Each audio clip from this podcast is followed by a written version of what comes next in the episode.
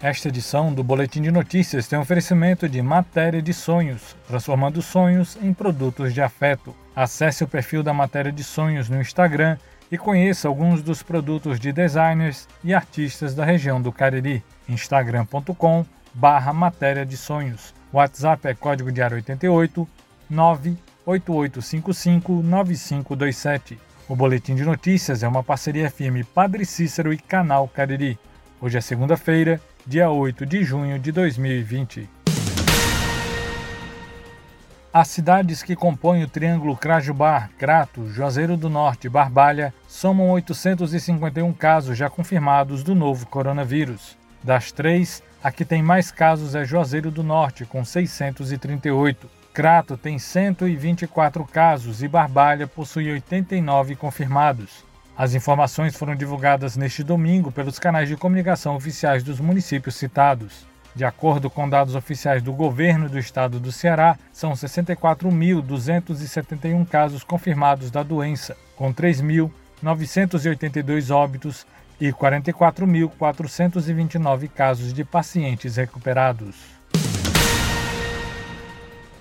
Foi entregue oficialmente na noite do último sábado, dia 6, a unidade de combate ao Covid-19 instalada na UPA da Lagoa Seca.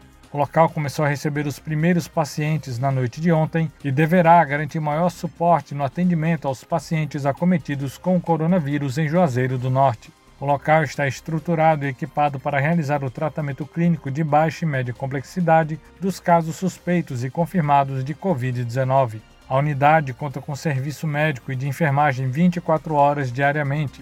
Dispõe de 32 leitos, dos quais seis inicialmente contam com respiradores para estabilização de pacientes que possam apresentar a necessidade para a utilização do equipamento. O Hospital Regional do Cariri segue sendo o local de referência para o tratamento dos casos mais graves que necessitem de internamento em UTI, de acordo com o que foi estabelecido pelo governo do estado do Ceará junto aos municípios.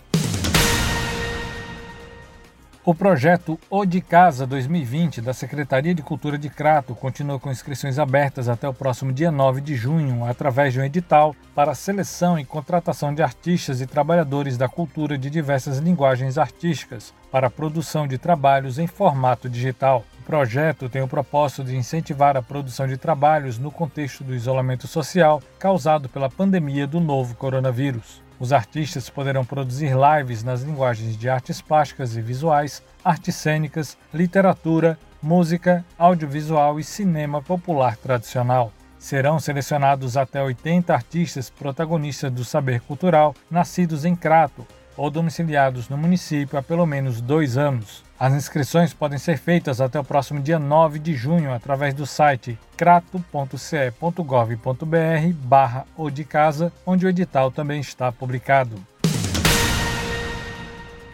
A Fundação Cultural José Alves Magalhães, em Aurora, recebeu aval da Secretaria de Cultura do Ceará para obter o certificado de ponto cultural do Estado, conforme regulamenta a Lei Estadual número 16.602, de 5 de julho de 2018, da Política Estadual Cultura Viva. O certificado reconhece a instituição pelos trabalhos de articulação em atividades culturais, acesso à cultura e promoção dos direitos, cidadania e diversidade cultural em território cearense. Assinada em fevereiro deste ano, a certificação garante amplo reconhecimento na atuação no campo artístico e sociocultural de entidades e coletivos culturais situados no Ceará. A fundação tem sede no distrito de Tipi, zona rural de Aurora, e opera há mais de 10 anos realizando inúmeras ações culturais artísticas e de incentivo à diversidade étnica e intercultural da região do Cariri.